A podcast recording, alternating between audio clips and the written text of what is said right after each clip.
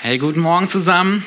Es ist so gut mit euch hier zu sein an diesem ersten Advent und es ist vor allem gut hier zu sein in so einem aufgeräumten, sauberen, geputzten Haus, oder? Yeah, danke. Wir sind heute an unserem finalen Part. Wir lieben Kirche. Nächste Woche starten wir eine neue Serie. Die neue Serie heißt Zeiten und es geht darum, um Abschnitte, die man so im Leben durchläuft. Und Zeiten sind Sachen, wir erleben manchmal Zeiten von Freude. Wir leben aber auch Zeiten von Leid. Und darum geht es in der nächsten Serie. So, sie wird sehr ansprechend, deswegen, hey, Bring deinen Nachbarn mit, lad Freunde, Verwandte ein, bring deinen Bäcker, deinen Lieblingsfriseur, den Heizungsinstallateur, bring jemand mit, ihr habt jemand im Schlepptau, es wird so, so gut. So, heute aber noch einmal, wir lieben Kirche.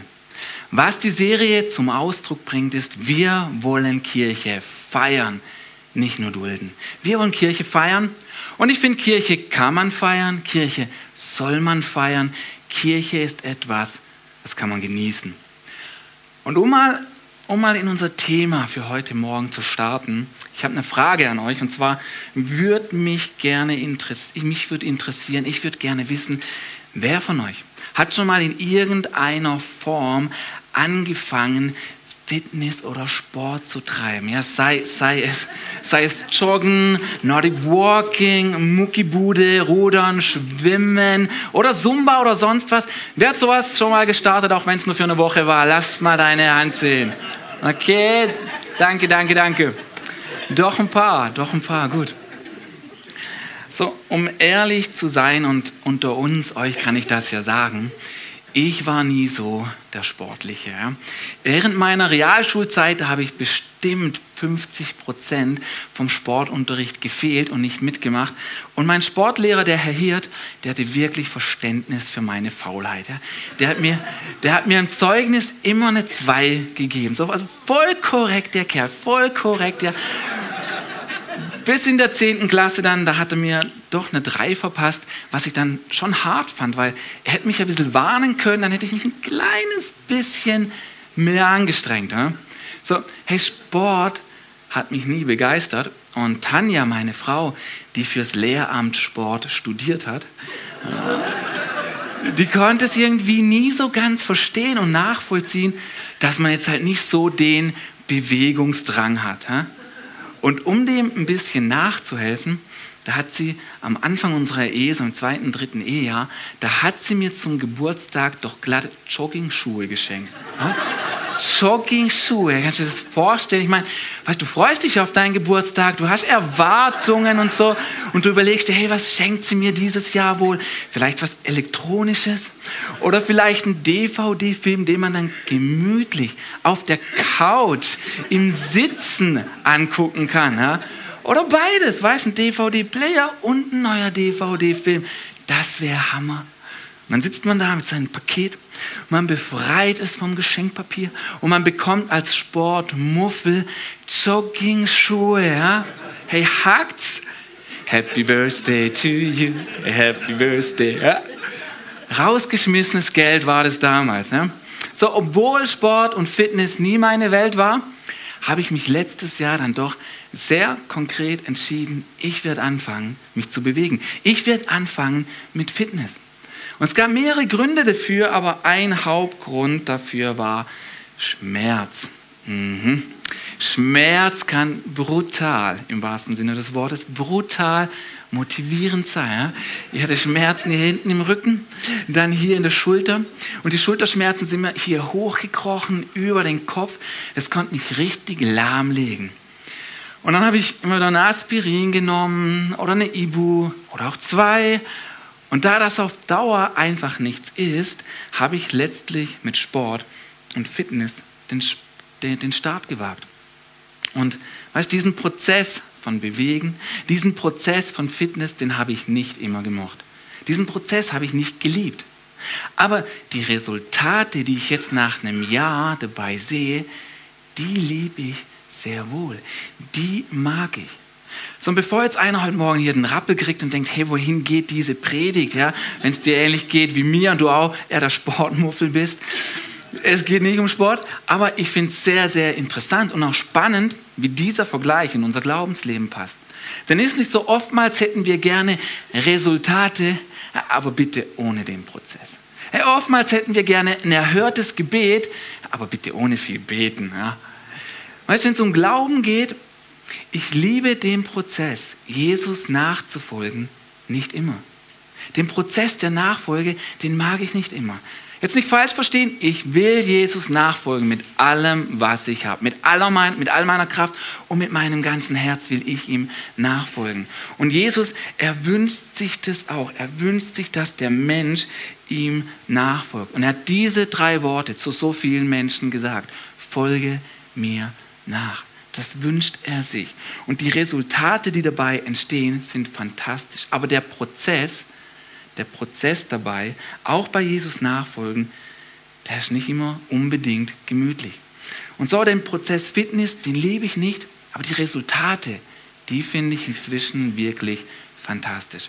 Weißt du, ich war, ich war wegen den Schulterschmerzen, ich habe dann Massage bekommen und die Frau bei der Massage, die hat gesagt, Herr Reichmann, Sie müssen unbedingt was für einen Muskelaufbau tun. Da, da, ist ja nichts, da ist ja nichts. Und dann war ich beim Arzt und er hat mich interviewt und ich habe zu ihm gesagt, Herr Doktor, vielleicht brauche ich eine neue Matratze. Weil ich dachte mir, Matratze austauschen, leichter als Muskeln aufbauen. Ja, so war mein Gedankengang. Und dann meinte er, nee, nee, glaube ich nicht. Und dann habe ich aufgrund von der Info aus der Massage gesagt, Herr, Herr Doktor, vielleicht sollte ich ja was mit Muskelaufbau anfangen. Dann schaut er mich kritisch an und sagt, Herr Reichmann, Herr Reichmann, eins kann ich Ihnen gleich sagen. Aus Ihnen wird nie ein Arnold Schwarzenegger. ja, dann habe ich es wieder gewusst. Dann habe ich es gewusst. Aber weißt, letztendlich, vor einem Jahr, habe ich einfach damit angefangen. In meinem Wohnzimmer, so ein Hopseil, ein Sprungseil, paar Hanteln und so weiter. Einfach mal den Start gewagt. Und weißt jetzt, die Resultate, die ich, die ich jetzt nach einem Jahr davon habe, die finde ich richtig angenehm. Die Schulterschmerzen, die sind recht schnell zurückgegangen. Das hier hinten hat ein bisschen Zeit gebraucht. Erst vor fünf Wochen, wenn ich mich hingesetzt habe, hier war immer so ein Druck. Es hat immer geschmerzt. Und ich bin deswegen auch immer eher vorsichtig aufgestanden. Ich habe mich eher langsamer bewegt, immer so ein bisschen angezogene Handbremse. Vor fünf Wochen setze ich mich hin und während ich mich hinsetze, macht es so ganz langsam und angenehm hier hinten im Rücken so klack, klack, klack, klack, klack. Irgendwas renkt sich ein und dieser schmerzende Druck nach unten löst sich und ist weg. Und es war so grandios, es war so gut zu spüren, weißt, die Resultate sind angenehm. Und genauso bei Jesus, wenn wir Jesus nachfolgen, die Resultate, die dabei entstehen, sind so angenehm, sie sind so heilsam und sind so wohltuend. Aber der Prozess, der Prozess ist nicht immer so angenehm. Weißt du, meine Kinder auch zu Hause, die haben dann Witze über mich gemacht. Wenn ich meine Übungen am Machen war, dann haben sie mir Arnold Schwarzenegger Bilder als Bildschirmhintergrund auf dem iPad eingestellt. Weißt du, der Prozess, aber das, es ist egal wo, der Prozess ist nicht immer das Leichteste, die Resultate dann aber doch sehr, sehr gut. Und Jesus, er lädt jeden Menschen dazu ein, in diesen Prozess mit einzusteigen, in diesen Prozess der Nachfolge. Und lasst uns mal lesen, wie das ausgesehen hat, hier in Matthäus 4, 18 und 19. Als Jesus am See Genezareth entlang ging, und schon mal gut, oder? Äh, da steht nicht, er ist gejoggt. er ging. Als Jesus am See Genezareth entlang ging, sah er zwei Brüder. Simon, der später Petrus genannt wurde, und seinem Bruder Andreas. Sie waren Fischer. Das bedeutet, es waren normale, einfache, gewöhnliche Leute. Sie waren Fischer und warfen gerade ihre Netze aus. Da forderte Jesus sie auf, kommt mit mir. Ich will euch zeigen, wie ihr Menschen für Gott gewinnen könnt. Zu Jesus, er sagt ihnen hier, hey, ich sehe, wo du stehst im Leben, ich sehe, wo du dich befindest, ich sehe, wo du, was du machst. Und dann kommt diese Einladung, diese Aufforderung, diese Einladung, hey, komm mit mir, komm mit mir, folge mir nach und ich zeige dir, ich mache dich zu dem, der du eigentlich sein willst. Komm mit mir und über Zeit, wir starten einen Prozess und du wirst, wozu du geschaffen bist. Im Fall von Petrus ein Mann, der Menschen für Gott gewinnt. Und das ist dieser Prozess. Und das ist die Einladung, die Jesus uns bringt. Und es ist so gut hier zu sehen, weißt du, es ist kein Befehl, es ist kein Kommando, es ist diese Einladung an den Menschen, an Petrus, an dich und an mich, ihm nachzufolgen. Und für viele von uns, oder, ist das genau die Story, die wir auch erlebt haben. Irgendwo in deinem Leben bist du dieser Einladung von Jesus gefolgt. Und du weißt ganz genau, woher du kommst und wohin dich Jesus bis heute gebracht hat. Er bringt dich weiter. Ich weiß genau, wer ich mal war und um wie viel schöner mein Leben heute ist, weil Jesus mich zu dem macht, der ich bin. Weil Jesus mir zeigt, wie Leben funktioniert. Und manch einer mag an dieser Stelle denken, hey, aber Jesus nachfolgen, ist das nicht schwer? Hey, das schaffe ich nicht. Ich glaube, ich glaub, Jesus nachfolgen, das bringe ich nicht fertig, das ist, viel, das ist viel zu schwer für mich. Und der Grund, warum wir das manchmal denken, ist, weil wir viel zu oft zu fromm denken. Wir verbinden Jesus Nachfolgen schnell mit einer Liste von Dingen, die man dann tun muss, die man erledigen muss oder einer Liste voller Sachen, die man dann eben nicht mehr darf. Aber Jesus, er hat es nicht gemacht. Er ging nicht mit einer Liste voller Regeln auf Menschen zu, sondern schlicht mit dieser Einladung, hey, komm doch mit, komm mit mir, folge mir nach. Mach was ich mache. Mach's mir nach. Mach's einfach so, wie ich das mache. Und wenn Jesus uns in etwas Neues führt, wenn Jesus uns einen neuen Schritt vorlegt in unserem Leben und dieser Schritt ist dann noch neu, er ist ungewohnt, dann mag es sich manchmal komisch anfühlen. Ich meine, hey, meine ersten Fitnessübungen, die sahen total dämlich aus. Ja? Und sie haben sich noch dümmer angefühlt, ja? weil sie waren neu. Aber mit der Zeit werden Dinge klarer, mit der Zeit werden Dinge fester und mit der Zeit machen Sachen Spaß. Lass uns noch eine andere Begebenheit anschauen, die verdeutlicht, Jesus kommt nicht mit einer Liste, sondern mit einer Einladung. Und hier geht er auf einen Mann zu namens Levi, Lukas 5. Später, als Jesus die Stadt verließ, sah er am Zollhaus einen Steuereinnehmer sitzen. Er hieß Levi. Jesus sagte zu ihm, komm, folge mir nach. So für uns liest sich das heute wahrscheinlich recht gewöhnlich. Es wirkt erstmal nicht so spektakulär. Damit es spektakulär wird, muss man wissen, zur Zeit Jesu gab es drei Kategorien von Menschen. Also ich teile sie jetzt einfach mal grob in drei Kategorien auf. Da gab es zum einen die Normalen, dann gab es die Sünder, aber da war nicht fertig, das ging noch schlimmer. Dann gab es da noch die Steuereinnehmer, die Zöllner, die am Zollhaus sitzen. Unser Levi hier, er galt, er gehörte zum Abschaum dieser Welt. Denn diese Steuereinnehmer, diese Zöllner, sie haben Gott ihren Rücken zugekehrt. Sie haben ihrer Kultur und ihren Landsleuten den Rücken zugekehrt. Sie sind zu den Römern, die das Land besetzt haben, übergelaufen und haben für die Römer und für sich selbst die eigenen Leute finanziell ausgenommen. So, Levi war ein richtig, richtig übler Kerl. Niemand konnte ihn leiden. Und schau, auf so jemand, auf so jemand geht Jesus zu mit dieser Einladung, hey, Levi, wie wär's?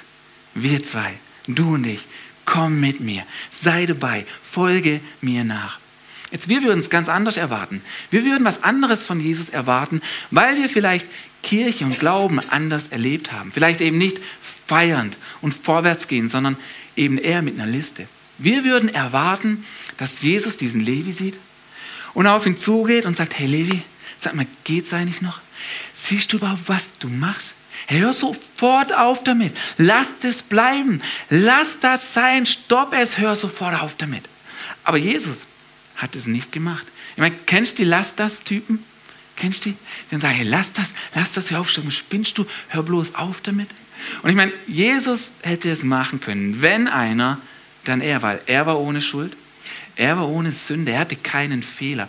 Er hätte das bringen können, er hätte auf den Puls hauen können aber er hat es nicht gemacht.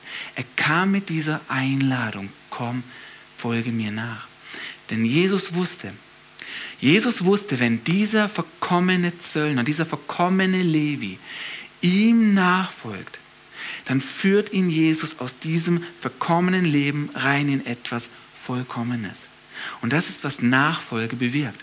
Da, wo etwas verkümmert, verkommen ist in unserem Leben, da führt uns Jesus in etwas Vollkommenes. Und ich glaube nicht, dass unser Mega-Ziel, Fokus Nummer eins, vollkommen zu sein, sein sollte, weil ich glaube, als Mensch, du wirst nie vollkommen. Und ich glaube nicht, dass das unser Ziel sein sollte. Unser Ziel Nummer eins soll sein, Jesus nachzufolgen. Da muss der Fokus liegen. Und ruhig Vollgas, weißt ruhig mal probieren und dann läuft es halt auch mal daneben, was soll's. Aber viel, viel besser wie irgendwie fromm und vorsichtig und bloß keine Fehler machen und bloß nicht auffallen. Hey, lieber den Fokus drauf setzen, ihm ganz nachzufolgen. Und ich bin so froh, hey, in, in meinem Start mit Jesus, ich habe zum Glück nicht die Lasters-Typen getroffen.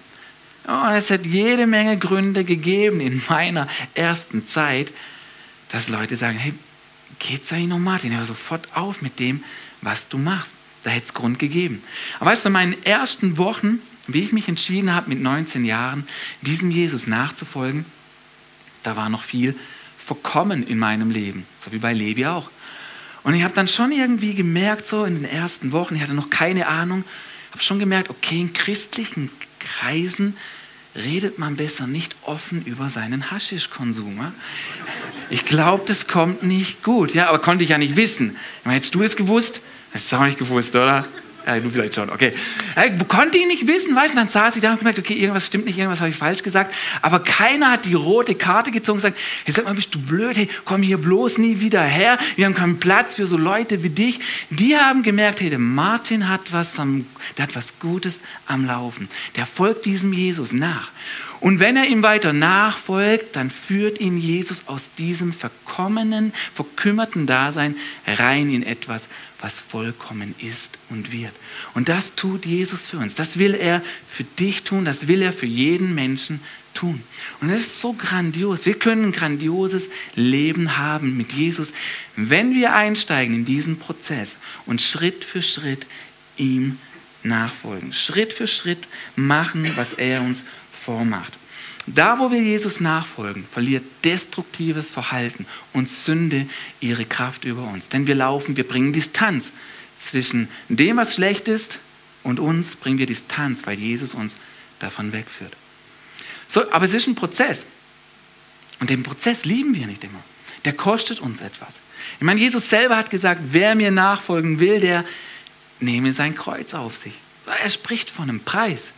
Er spricht auch von schweren Abschnitten und er spricht die Tendenz in uns Menschen an, auch immer wieder lieber etwas anderem nachzufolgen als ihm. Er spricht diese Schwäche in uns an, dass wir lieber auch mal was Falsches wollen. Ich meine, mal ganz ehrlich, wem ging das schon mal nicht so? Wer wollte nicht schon mal lieber ein kleines, kleines bisschen das Falsche oder das Egoistische tun, anstatt Jesus nachzufolgen. Ich meine, Sünde kann richtig gut aussehen. Oder? Sünde kann, kann richtig gut und verlockend ausschauen. Und ich will dir was über Sünde sagen, was du vielleicht noch nie in einem Gottesdienst über Sünde gehört hast. Ist nicht besonders fromm, aber willst du hören? Hm? Hey, Sünde macht Spaß. Ich weiß, jetzt sind manche geschockt. Ich weiß. Macht nichts, macht nichts. Sünde macht Spaß. Ich meine, wenn es nicht so wäre, dann müsste man nicht sagen, lass das, hör auf damit. Wenn es nicht so wäre, müsste ich mir selber nicht sagen, Martin, das ist nicht gut, lass es lieber bleiben. Dann müsste man das nicht machen. Und schau, wenn du jemand getroffen hast, der sagt, Sünde macht keinen Spaß. Ich mache keine Sünden, weil die machen eh keinen Spaß. Ich glaube, dann hat er irgendwas falsch gemacht. Ich glaube, dann hat er es irgendwie nicht richtig angestellt. Ja? Aber schau, die Bibel sagt selber, Sünde scheint verlockend, begehrlich und süß am Anfang. Und jetzt kommt die Balance zu dem Schocker, den ich gerade gesagt habe. Scheint süß am Anfang, aber hat bittere Konsequenzen. Und dann hört der Spaß auf. Aber am Anfang sieht es nach Spaß aus. Und da, wo wir das Falsche wählen, irgendetwas geht dabei kaputt. Irgendetwas stirbt dabei. Und deswegen ist so wichtig zu wissen, hey, wo geht Jesus hin? Wo soll ich ihm nachlaufen? Welchen Schritt geht er? Welchen Schritt macht er für mich voraus? Und da, wo wir ihm nachfolgen, da laufe ich in das Gute hinein, das er für mich hat. Und darum ist es so wichtig, hey, was ist dein nächster Schritt in dieser Nachfolge? Welchen Schritt macht Jesus dir heute in dieser Woche, in diesem Abschnitt deines Lebens gerade vor? Und wo möchte er, dass du ihm heute folgst? Und dieser nächste Schritt ist für jeden von uns ein anderer. Jesus legt mir einen anderen Schritt vor als dir. Und man muss einfach wissen, hey, was ist dieser Schritt? Für dein Leben, für mein Leben. Oftmals kennt man auch seinen nächsten Schritt, aber man will ihn einfach nicht tun. Man kennt ihn ganz genau, aber man hat einfach keine Lust darauf. Und wenn man, wenn man seinen nächsten Schritt nicht geht, dann bleibt man einfach genau dort stehen, wo man sich aktuell befindet. Und manchmal stecken Leute für Jahre fest, einfach weil sie nicht gewillt sind, gewillt sind ihren nächsten Schritt zu machen. Weißt, vielleicht ist dein nächster Schritt irgendwie Finanzen neu zu ordnen oder jemandem anzurufen und ein Gespräch zu führen. Vielleicht etwas, etwas jetzt zu klären, bevor diese familiäre Weihnachtszeit anfängt. Irgendetwas noch ins Reine zu bringen. Vielleicht jemandem die Wahrheit zu sagen. Du trägst eine Lüge schon lange mit dir rum. Vielleicht ist dein nächster Schritt einfach, Zeiten neu zu ordnen und gut Prioritäten zu setzen. Es ist für jeden von uns ein nächster Schritt. Und schau, wenn du keinen nächsten Schritt hast, du solltest einen haben, weil hast du keinen, dann würdest du damit sagen, ich bin perfekt. Ich brauche gar keinen nächsten Schritt zu gehen. Bei mir ist alles super. Du solltest einen nächsten Schritt haben. Und wichtig ist, dass wir hier nicht verwechseln. Schau, wenns Leben läuft und brummt, heißt nicht, dass man vorwärts kommt. Manchmal erliegen wir dieser Illusion. Wir denken, ja, läuft doch alles, aber vielleicht läufst du nur auf der Stelle. Manchmal sagen wir Sachen wie, hey, ich komme ich komm in den Gottesdienst, ich bin dabei, ich habe ich hab Ehrenamt, ich höre im Auto Lobpreis-CDs, ich singe mit. Hey, mein Leben brummt, da ist Aktivität. Ja, aber hey, beschäftigt zu sein und aktiv zu sein heißt nicht zwingend Fortschritt. Hey, vorwärts kommst du da, wo du deinen Schritt mit Jesus weitermachst. Deinen persönlichen, individuellen Schritt. Deswegen, hey, was ist dein Schritt? Der Trick fürs Leben besteht in dieser einfachen Weisheit, zu wissen, was soll ich als nächstes tun. Denn Folge mir heißt, da ist Bewegung, da geht was, da muss etwas vorwärts gehen. Und deswegen, hey, geh weiter. Geh weiter. Bleib nicht stehen. Geh deinen nächsten Schritt. Geh deinen nächsten Schritt. Bleib nicht da, wo du bist. Vielleicht, vielleicht spürst du auch gerade heute Morgen, hey, oh ja, das ist ein Prozess. Ich merke, es würde mich etwas kosten. Aber sei getrost, hey, das Resultat, das Resultat wird gut. Weißt du, vielleicht ist dein nächster Schritt zu sagen, okay, hey, ab jetzt werde ich regelmäßig beten. Ich schreibe mir eine Zeit in meinen Kalender und die halte ich ein. Sind es 10 Minuten, 20 Minuten, 30, was auch immer. Aber vielleicht willst du dir ab heute vornehmen, ich werde jeden Tag eine Zeit haben, um zu beten. Vielleicht nimmst du dir vor und sagst, hey, ich gehe regelmäßig in die Kleingruppe. Ich gehe regelmäßig mit anderen Leuten zusammen. Ich treffe mich mit ihnen, denn alleine geht nicht. Ist das dein nächster Schritt? Oder zu sagen, hey, ich komme regelmäßig in Gottesdienst. Und vielleicht kommst du schon regelmäßig in Gottesdienst, aber du kommst nie pünktlich. Du kommst immer erst dann, wenn die Band schon im zweiten Lied zu Ende ist. Und ich weiß, heute ist Schnee, alles easy, kein Problem, wenn es später geworden ist. Aber weißt du, grundsätzlich, grundsätzlich, weißt wenn du zu spät kommst, Du solltest nicht pünktlich kommen wegen der Band oder wegen dem Song. Hey, du solltest pünktlich kommen, weil es eine Zeit ist, weil die Zeit anfängt, wo man gemeinsam Gott anbetet. Weißt das ist was Besonderes, das ist was Heiliges. Du kommst zu spät zu einem Date mit Gott. Du kommst zu spät mit diesem Date mit anderen Leuten, ihn anzubeten. Und vielleicht sagst du, Martin, weißt du, ich singe nicht so gern. Und der Lobpreis gefällt mir auch nicht besonders gut. Aber weißt du, der Lobpreis, der ist nicht für dich, der ist für ihn. Der ist für Jesus. Und dafür solltest du pünktlich kommen. Nee. Wir singen nicht für Entertainment, wir singen, weil wir ihm begegnen wollen, um ihn zum Ausdruck zu bringen. Herr Jesus, ich will dir nachfolgen. Oder bei ihm Trost zu empfangen, um bei ihm ein Wort zu empfangen, das uns hilft und Richtung gibt. Dafür ist es. Du solltest pünktlich für ihn da sein.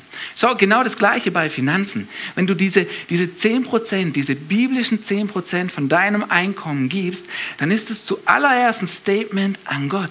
Nicht ans Netzwerk 43, es ist ein Statement an Gott, womit du sagst, Gott, du bist mein Versorger in allem. Ich vertraue nicht der Kohle, nicht meinem Bankkonto. Ich weiß, es braucht mehr zum Leben und ich will dir damit zeigen, ich vertraue dir zuallererst. Ich habe ein Bild mitgebracht. Wer kennt diesen Mann hier? Es ist, kennt ihn jemand? Andy Murray. Sage ich das richtig? Vorher hat mich jemand korrigiert. Murray, Murray, genau. Andy Murray. Ich bin halt nicht so der Sportliche. Andy Murray, er, Wimbledon, er hat Wimbledon gewonnen vor ein paar Jahren und er hat dabei 1,6 Millionen Pfund, nicht Euro, Pfund dabei als Preisgeld gewonnen. Und was Andy gemacht hat, ist, er hat das ganze Preisgeld gespendet. Und er war der erste Wimbledon-Sieger, der genau das gemacht hat. Er hat die ganze Kohle, die ganzen 1,6 Millionen Pfund genommen und zur Krebsforschung gespendet. Und die Haltung dahinter, was er damit zum Ausdruck gebracht hat, war, hey, ich kann in diesem Wimbledon alles spenden, weil es kommt nochmal ein Wimbledon und ich glaube, ich gewinne das nächste Wimbledon auch. Die Haltung dahinter war genau das. Und diese Haltung sollten wir auch haben, zu sagen, hey Gott, ich gebe dir am Anfang vom Monat, weil da kommt ein neuer Monat und ich glaube, du gibst mir auch noch im nächsten Monat. Das war die Haltung, die Andy hier hatte. Nur in seinem Fall hat es leider noch nicht hingehauen. Er hat nur ein Wimbledon gewonnen. Aber die Haltung dahinter, so kostbar, so besonders, so, so gut. Wenn du hingehst und sagst am Anfang eines Monats und gibst, drückst du damit deinem Gott aus, ich vertraue dir, es kommt ein neuer Monat und in diesem neuen Monat versorgst du mich nicht nur mit finanziellem, sondern mit allem, was der Mensch zum Leben braucht. So, hey, was ist dein Schritt? Was ist dein nächster Schritt? Weißt du, es können viele Sachen sein. Ich meine, vielleicht hörst du gerade zu und du denkst, hey Martin, ist ja gut und recht. Alles gute Punkte. Er weiß, das kann ich irgendwie alles machen. Ich meine, ich kann pünktlich kommen, ich kann regelmäßig kommen, ich kann in meiner Bibel lesen, ich kann mir Zeiten einteilen, ich kann auch eine Spende machen. Kann ich alles. Aber Martin, was ist mit Dingen im Leben, die größer sind als ich? Was ist mit falschen, zwanghaften Angewohnheiten? Was ist mit Süchten in meinem Leben? Was ist mit Ängsten, die mich wirklich quälen? Was ist mit Sorgen und Depressionen? Das kann ich nicht so einfach abhaken wie ein ausgefüllter Überweisungsschein. Was ist mit diesen Dingen? Und schau, Jesus ist interessiert an dir. Er ist interessiert daran, dass es dir gut geht. Er ist interessiert an deinem Glück. Und Jesus kennt den Weg raus aus emotionalem Chaos. Er kennt den nächsten Schritt für dich raus aus dem, was dich selber quält. Raus aus dem, was du selber nicht leiden kannst und nicht haben magst. Er kennt den Weg dort raus. Schau, vor ein paar Jahren noch war mein Alltag geprägt von Angst. Voll. Ich bin mit Angst aufgewacht und ich bin mit Angst eingeschlafen. Ich war nie der Ängstliche, ich war immer ein fröhlicher, aufgeweckter Kerl. Ich war auch nie der Draufgänger, habe nie wirklich die Kicks gesucht. Ja? Aber Angst war eigentlich nie meine Herausforderung.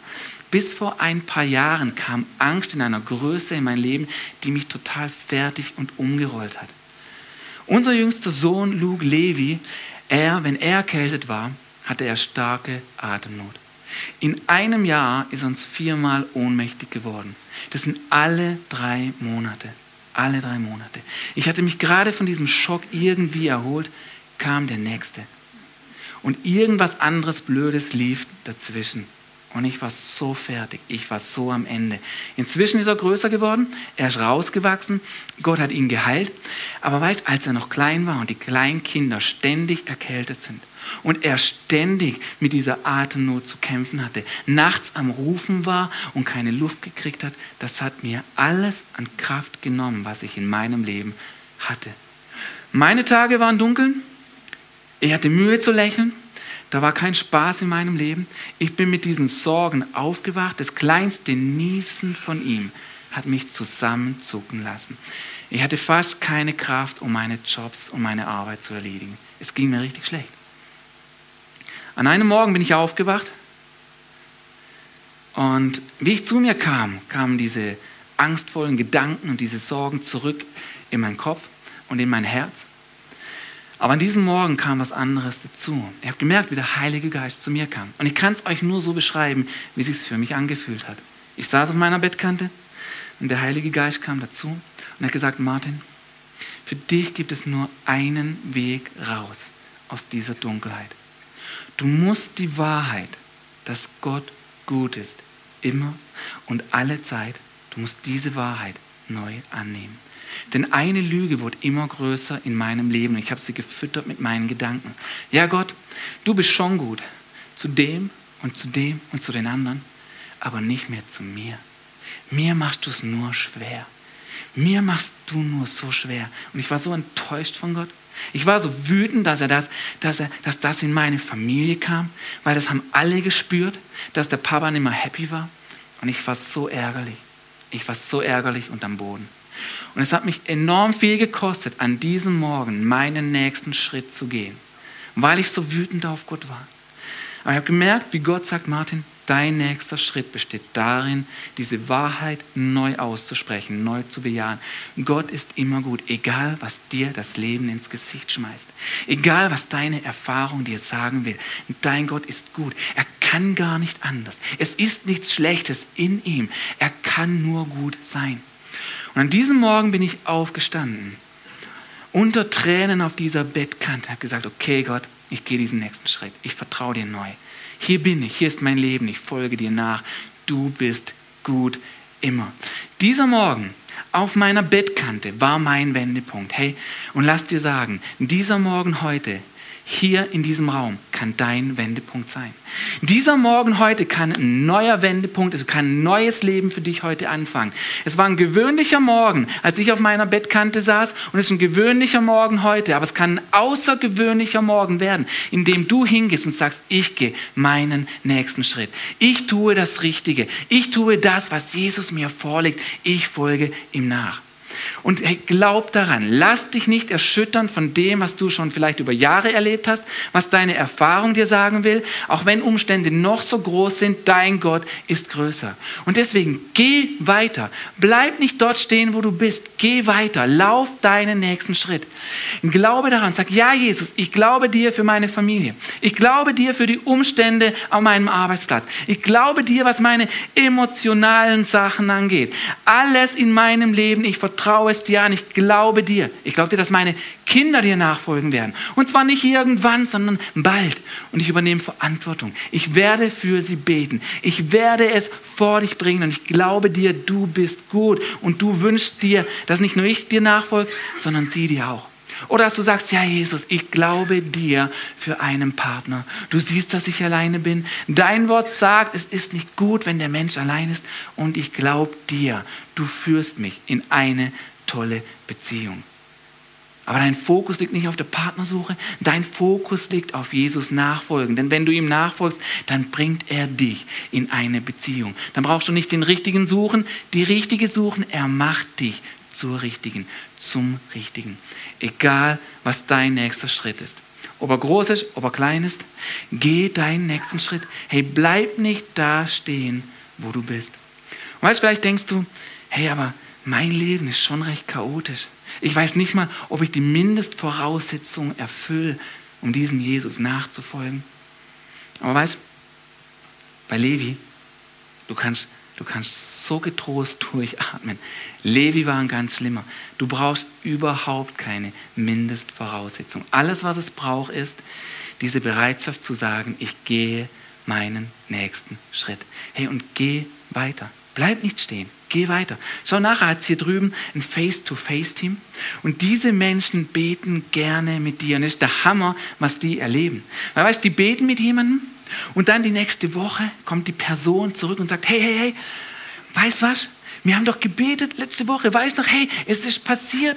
Ich habe den Arbeitsplatz. Hey, die Sache hat sich geregelt. Weißt noch das Problem? Wir haben zusammen gebetet. Das Problem ist nicht mehr da. Hey, weißt noch, du hast für meine Hand gebetet. Sie ist jetzt gut. Sie ist gesund. Eigentlich sollten da immer Schlangen stehen. Weißt du warum? Wenn ich mir zuhöre, wenn ich uns zuhöre, ich höre immer viel Probleme. Ich höre immer viel Probleme, aber ich sehe dann wenig Leute, die sagen, hey, komm, wir gehen vor Gott mit diesem Problem und wir bitten ihn, dass er handelt. Und weißt, wir beten nicht, weil es halt zur Kirche gehört, weil man in der Kirche irgendwie betet oder weil irgendwas in der Bibel steht. Wir beten, weil Gebet kraftvoll ist und weil Gott durch Gebet handelt und dass da, wo man betet, auch was passiert. Und vielleicht ist einfach auch das dein nächster Schritt zu sagen, ich gehe nachher davor. Ich bleibe nicht allein mit meinem Problem. Ich bleibe nicht allein mit dem, was ich mir wünsche. Und es ist wirklich der Hammer. Die erleben was. Die hören Wochen später, hey, danke, dass du mit mir gebetet hast. Er hat es getan. Mein Gott hat das Gebet erhört. Wo auch immer du stehst, ich möchte dich einladen, hey, bleib nicht dort. Bleib nicht dort. Geh weiter.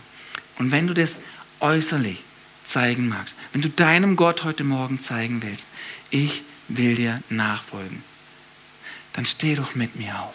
Dann steh doch auf, um zu sagen, ja Jesus, hier ist mein Leben. Und ich will diesen nächsten Schritt mit dir gehen. Ich gehe diesen nächsten Schritt. Ich mache es dir nach. Hey, du kannst ein grandioses Leben haben. Nicht, weil du so grandios bist. Ich meine, ich finde dich super. Aber du kannst ein grandios, ich kann ein grandioses Leben haben, nicht weil ich so grandios bin, sondern weil unser Gott so grandios ist. Er ist grandios. Er hat am Kreuz alles bezahlt, damit du ein grandioses Leben haben kannst. Er ist der Retter dieser Welt. Er herrscht und regiert über allem. Und bleib nicht stehen. Glaube daran. Tu es nochmal heute Morgen. Tu es nochmal heute Morgen zu sagen, ja Gott, ich glaube dir, du bringst mich weiter. Und du löst die Sachen in meinem Leben. Und mein Vater im Himmel, ich bete heute zuallererst für die Leute, denen es so geht, wie es mir vor ein paar Jahren ging. Ich bete für Mut, für Kraft, ich bete, dass du unseren Geist stärkst in unserem Innern, dass du Aufbruch in uns hervorbringst, zu sagen, ja, egal was es kostet, egal was das Leben mir ins Gesicht schmeißt, du bist gut, ich folge dir nach, du machst mein Leben wundervoll. Du führst mich aus Verkommenen in etwas Vollkommenes. Danke, Jesus. Du bist der Retter dieser Welt. Du hast bezahlt für uns. Geh weiter. Geh weiter. Danke, Jesus.